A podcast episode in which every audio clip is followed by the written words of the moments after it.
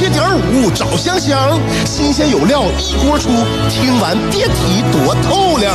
你煮画面，香香给你握俩鸡蛋；你打麻将，香香拆听给你点炮；你玩王者，香香负责给你码人儿；你喝闷酒，香香给你加俩硬菜，再陪你对饮成双。没错，娱乐香饽饽就是这么贴心，就是这么带感，就是这么下饭呐！十年的欢声笑语，十年的与你相伴，梦想成为经营快乐的百年老店。古人有诗赞之曰：“娱乐香饽饽，越听越雨左。”，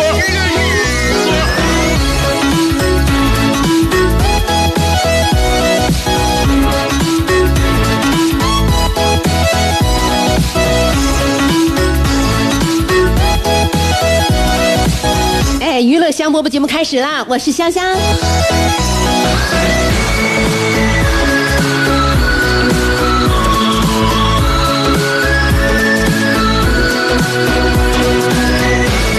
哎呀，昨天晚上啊，我就睡觉做了一个梦啊，我梦到小区里边的大树倒了，然后呢，呃，这个树干呢，就直接就是在我走道的时候，就就就这个。倒在倒在我那个胸口了，哎呀，我天哪，我就那那那我就感觉就上不来气儿啊！醒来之后，我就发现我儿子一条大腿横在我身上。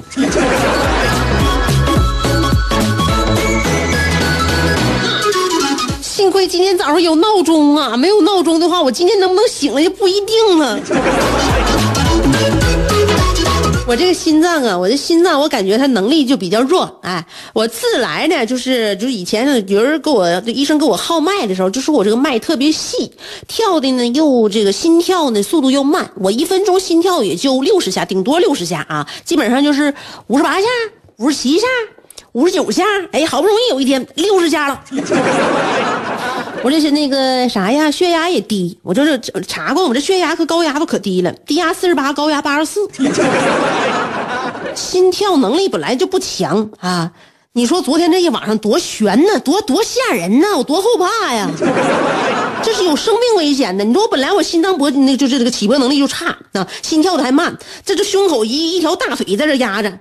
你说我这今天早上没有闹钟的时候，没有闹钟，我就叫一直要要给他，他要是给我压到他自然醒的话，他是能自然醒了，我就是自然就醒不了了。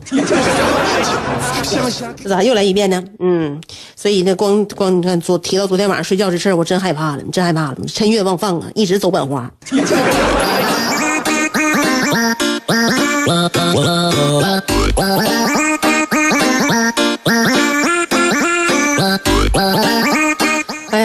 时候就陪孩子睡觉啊，尤其尤其是陪四岁多的孩子睡觉，我就感觉啊，这是一个真的是有危险的事儿啊。所以希望大家家里边有孩子的，千万千万呃，一定要注意个人的安全问题啊。那从就是有孩子之后，那你就是听到那个大人被孩子伤的新闻有多少啊？是不是？就前两天就是我那个我朋友家孩子，他家儿子从那个小就是吃饭那个小座椅上自自己那个儿童座椅上面啪一下就翻倒了，直接就那个砸在他爸呃脸上嘛。他爸躺在地毯上睡觉呢，所以那次我在节目当中告诉大家了，所以就哄孩子的时候，千万不要在孩子没睡着的时候你先睡着。晚上我和我儿子关灯睡觉，就是一关灯那一刹那是最危险的一刹那，因为关完灯了之后，你因为眼睛没有适应黑暗的那个环境，你看啥你看不着。虽然说窗帘拉着，外边也有月光，但是你就刚关灯那一刹那，尤其咱家灯还亮啊，所以说呢就非常明亮的环境，突然之间关灯了，就是眼前一片漆黑，我就躺下来，我说儿子来来来，那个上妈这边来，妈搂着那个讲故事睡觉。我万万没想到，我儿子其实那一那一刻是站在床上。而我躺在我的枕头上，他就站在我脑袋边上，一下就倒下来了，那胳膊肘一下就扎我眼睛上了，相当于致命的一击呀。后来我就我我也学尖了，闭灯的那一刹那，敌不动我不动，你不躺我不躺。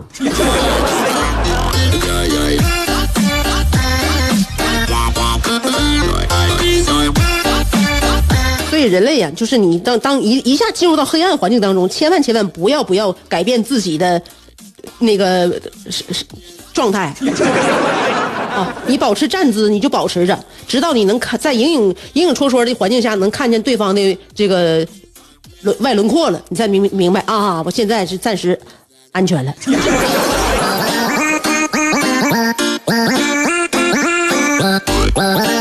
对生活呀，生活当中，是生活我们在成长啊，我们在生活当中总结经验、总结教训，也是在成长一个学习的过程啊。所以就是说，防人呐，防己呀，也得防着家人家里边孩子。我们在保护孩子的同时，更要提前保护自己。不管咋样的话，家里边我还有一个伙伴啊，陪陪伴我的一个伙伴，一个战友吧啊，战友啊，呃，那就是我老公。我老公在家里边啊，跟我在一起，呃，照顾孩子呀。其实他他也咋说呢，也付出了很多精力啊。他他他这个人啊，有耐心的时候很有耐心，没有耐心的时候就急三火四。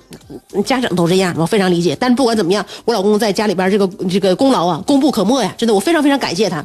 其实我跟我老公呢，呃，熟悉我的朋友也都知道，就我俩感就是呃感情很深，但是性格啊就是完完全不一样，就是爱好呢其实也不一样。嗯，你那不这不都说了吗？看精英律师，他觉得很烧脑。呃，在他在他呃在他这个比如说看电影啊、看电视剧啊，他他他他他认为烧脑的电视剧有什么呢？有《甄嬛传》。嗯，有那个《芈月传》，他喜欢看后宫，就在那个宫斗戏，嗯，而且呢，这些戏我就不我就不怎么看，所以说我就跟他说了，我说烧脑这两个字在我们家里边你就尽量不要提。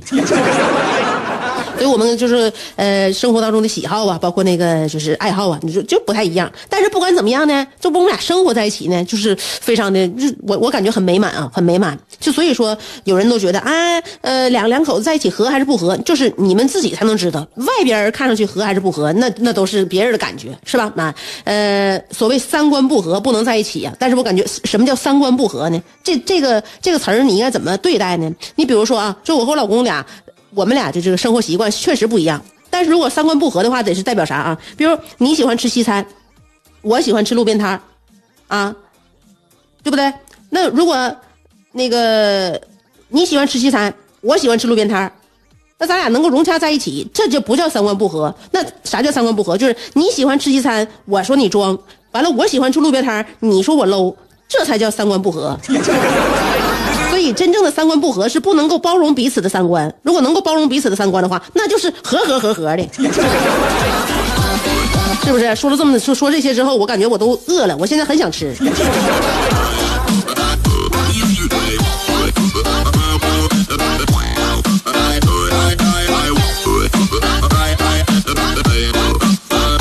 我老公在家里边啊，就是说各方面呢，抗击打能力都比较强。不是说在身体上啊，身体上谁击打他呀？我也不击打他，儿子也不击打他，那都是生活当中小玩笑。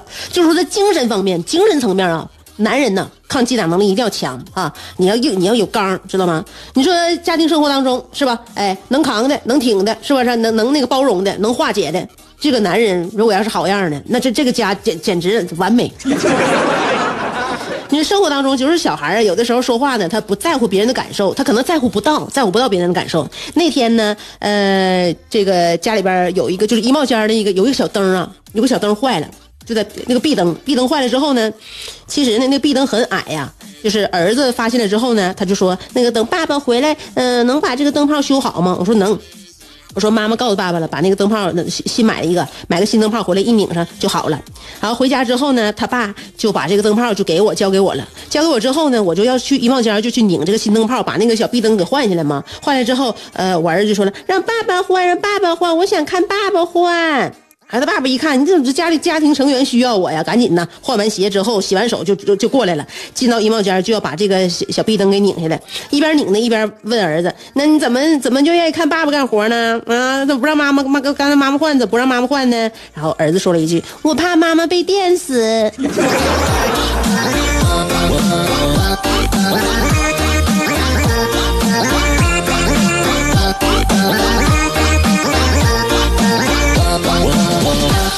所以你看，小孩说话，小孩说话不掩饰，是不是？我老公那横眉冷对的，那那个那眼珠子就开始愣瞪我儿子啊！怎么的？那爸爸爸爸要是万一有个闪失的话，没事吗？对你来说？我说童言无忌，童言无忌。那妈妈妈妈和爸爸对他生来说都是生命中最最重要的人，但他现在他指望谁呀？不指望我比较多嘛？你先你就先别说了，那个等等未来呀，你慢慢的，你就你的作用越来越发挥的时候，你就更加不可替代了。那个时候。谁在咱家换灯泡那在他心目当中又不一定了。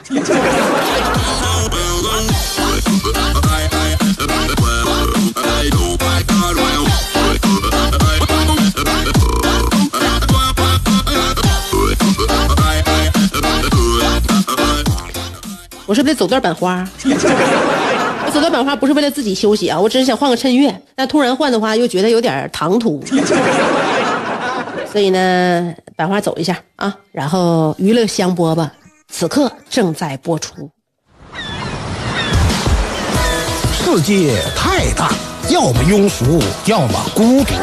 但娱乐香饽饽绝不会让你孤独，更不会让你庸俗。不管你的咖位是钻石、青铜还是断桥铝，不管你的职位是总裁、主任还是小助理，总之。快乐从不划分等级。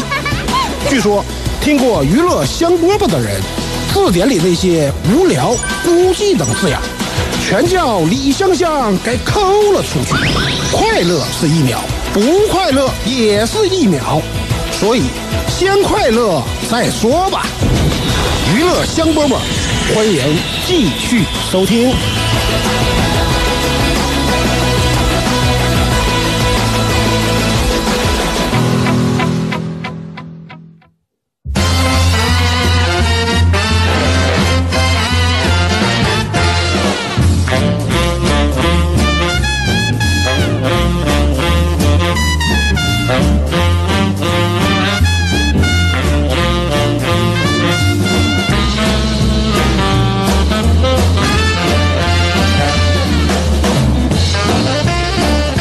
我侄子现在挺大了啊，呃，已经小学六年级了。然后呢，那天我就就跟我哥呀到他学学校门口一起接他，接完他之后上上我家，上我家，然后我们晚上一起吃饭。就我侄子现在啊，就是你看着就像大孩了，像大孩一样啊，在门口呢，他从他和一个同学是一起从学校里边走出来。呃，走出来的时候呢，我和他爸都在学校门口，在学校门口呢，这不走出来了吗？他跟那同学感觉好像关系挺要好，但是说话就挺直啊，直冲冲，拿说啊，你怎么你怎么怎么地？行了，那我明天再说吧。那我走了，我爸来接我来了。那那那明天不见。这这小孩说话都挺有意思啊，呃，就是。能看出来，就在学校门里边，他就开始怂的，就凶的，就言言语上就凶的对方啊，就说你你你当时那老师过来的时候，你咋不那说呢？啊，怎么怎么地？就好像他他肯定在学校里边有点啥事儿，他就严厉的批评他那个同学。我估计可能关系也是比较要好的，像哥们儿吧，那就是就是批评的比较严厉，然后说的也是斩钉截铁。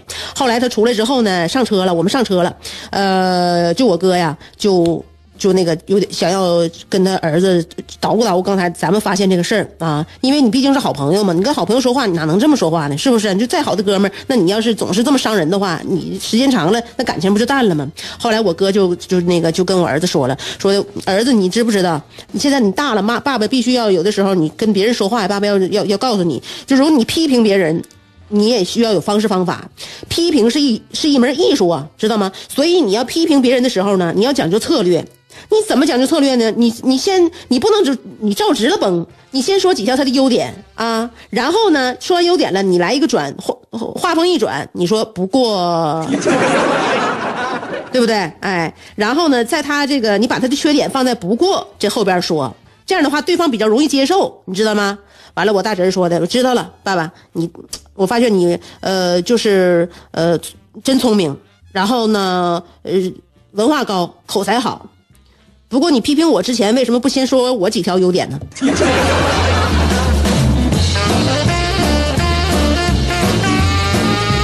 看着没，我大侄儿，那多么多么聪明，多么优秀，是？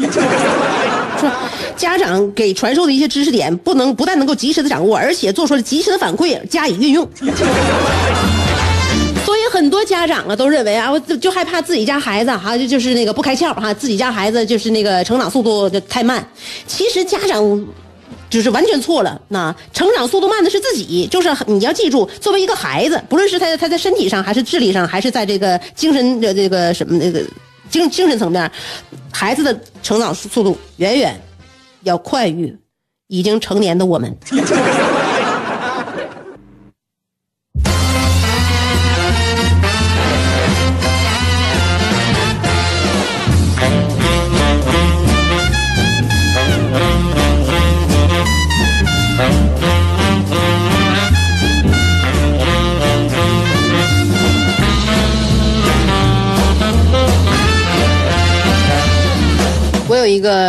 那个啥呀啊，我有一个姐姐吧，有一个姐姐，她家孩子呢一直是她老公辅导，因为老公呢耐心也够，然后文化水平也够，时间也也够，而且最最主要的是，那爸爸稀罕儿子呢是真稀罕起来，那倾注所有的那个精力。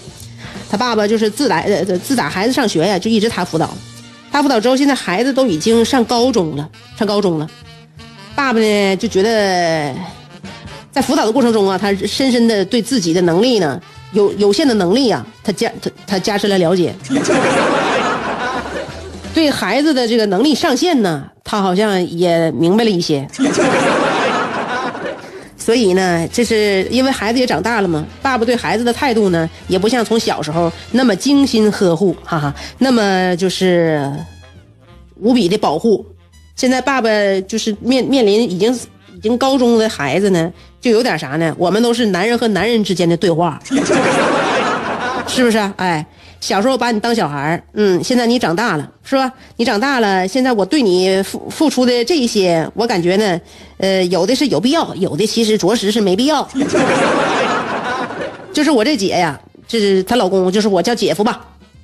我这姐，我姐经常跟我在一起，只要一唠嗑，一唠嗑，说到孩子，她就说到她老公，因为她孩子的学习跟老公是息息相关的。她老公真的是，呃，反正不是精力啊，时间呢，都都花了很多很多。但是孩子呢，就是我们。作为家长呢，慢慢慢慢的是会发现，孩子呢，我大部分大部分我们的孩子都是普通孩子，都普通孩子，呃，未必能成人中龙凤，是吧？但是我们呢，需要有一个接受过程，真的是接受过程。有的时候，有的家长一生孩子一生下来就告诉那像我，我告诉老公说，咱们孩子平平凡凡的，普普通通的。那大部分呃那个幸最幸福的人都是普通人，我们孩子也是普普通通的。你一你一开始就想给自己吃个定心丸 你心理建设先做好，那就咱孩子是个普通人，所以以后呢不会有太大的反差和落差。那有些人呢，就是先不管自己孩子是什么样的人，就给他最好的条件啊，在这个感情上啊，在这个培养上，先给他最好，他能够发展成什么样，那是他的造化。所以呢，就是希望他能够有好的发展吧。但是在这个过程当中呢，自己呢也是备受打击，逐渐的在煎熬当中呢，自己看开了一切。是吧？就我这个姐夫啊，就是我这姐好好姐姐，她老公就有点事。那对孩子倾注了这么多，就发现呢，其实孩子的普通孩子是不是好孩子？是好孩子，还是心中有爱、尊敬父母、孝敬长辈，然后跟同学也能搞好关系的孩子。但是学习上学习方面呢，真是用用用不着太，就是说啥呢？用不着太那个难为自己了。哎。就咋整呢？就在辅导孩子过程当中呢，肯定是这个父父子俩也进进行了这一路上来磕磕绊绊的，磕磕绊绊，就是说好话也说过，狠话也放过，啊，就是连妈着带吓唬也骂过。最后呢，彼此都疲劳了啊，彼此都疲劳了。疲劳了之后呢，就作为父亲嘛，还是非常关心儿子的。毕竟儿子都已经高中了，儿子晚上自己一个人学习的时候呢，父亲经常呢慢慢推开门啊，就我这姐夫经常推开门，跟儿子说：“呃，注意劳逸结合啊，儿子，特别要保护好你的视力，千万别近视了，因为你现在都没近视，我感觉你未来的眼睛一定要保护好啊，以免你以后做泥瓦匠的时候。”看不清掉线，砌墙砌的不标准，老板是要扣钱的。就毕竟像你现在的成绩，上大学是不太现实了。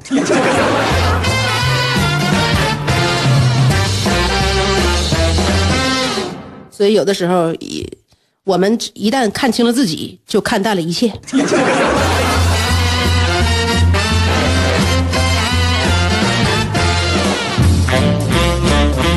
我们今天的节目到这儿了，行吧？明天下午两点，我们再见。